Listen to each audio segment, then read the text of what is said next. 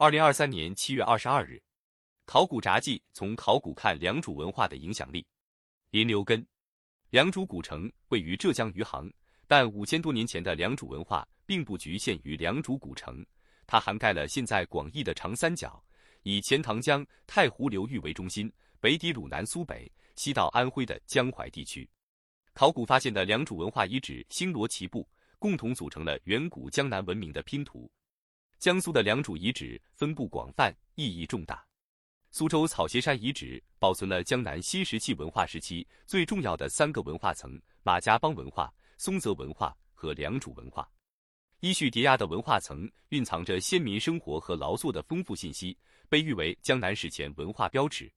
该遗址是所有良渚文化遗址中最早发现从、璧、钺等玉礼器的，体现了当时的苍壁礼天。黄从礼地等礼遇分工，出土的玉琮外方内圆刻有兽面纹饰，是首次在中国史前墓葬中出土的玉器，并解决了玉琮的断代问题。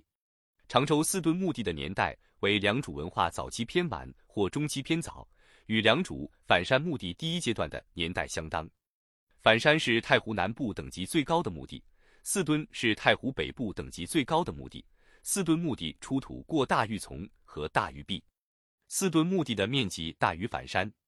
以四墩遗址为中心，四墩与周边的高城墩、青城墩、若帽顶、象墩、鸡墩山等遗址，同样反映了与良渚古国差不多的体系结构和功能分区。良渚文化的一个重要特征是玉器文化，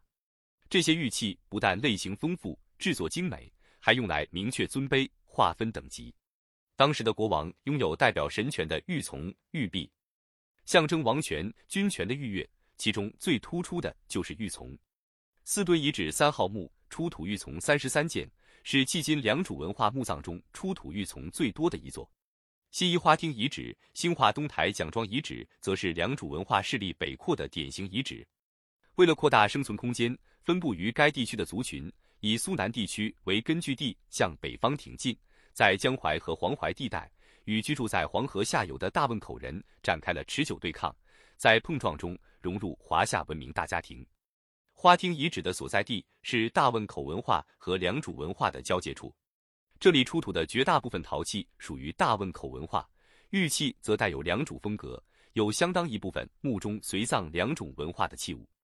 位于兴化、东台两市交界处的蒋庄遗址，是人们在长江以北地区发现的高等级良渚文化墓地。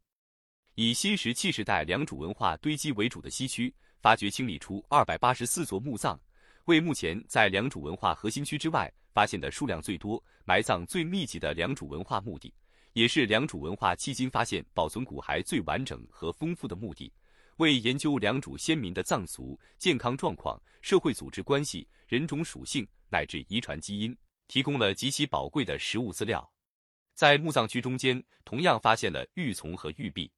在整个江南地区，良渚文化遗址多达上百个，如上海的福泉山遗址，发现保存良好的松泽文化和良渚文化墓葬叠压关系，包括多座良渚晚期的墓葬及玉琮等文物。如果我们把这些重要的良渚文化遗址连成片，就可以显示出当时良渚文化的影响力。考古学家用马松梁来简称马家浜。松泽和良渚三个早期江南史前文化。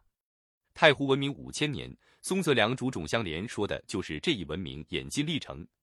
目前正在进行的考古课题“长江下游区域文明模式研究”，就是解决从松泽到良渚的文明模式转变等问题，试图破译江南史前文明的密码。这个文明故事的解码值得期待。本音频由喜马拉雅读书的小法师整理制作，感谢您的收听。更多深论、时政评论、理论学习音频。请订阅关注。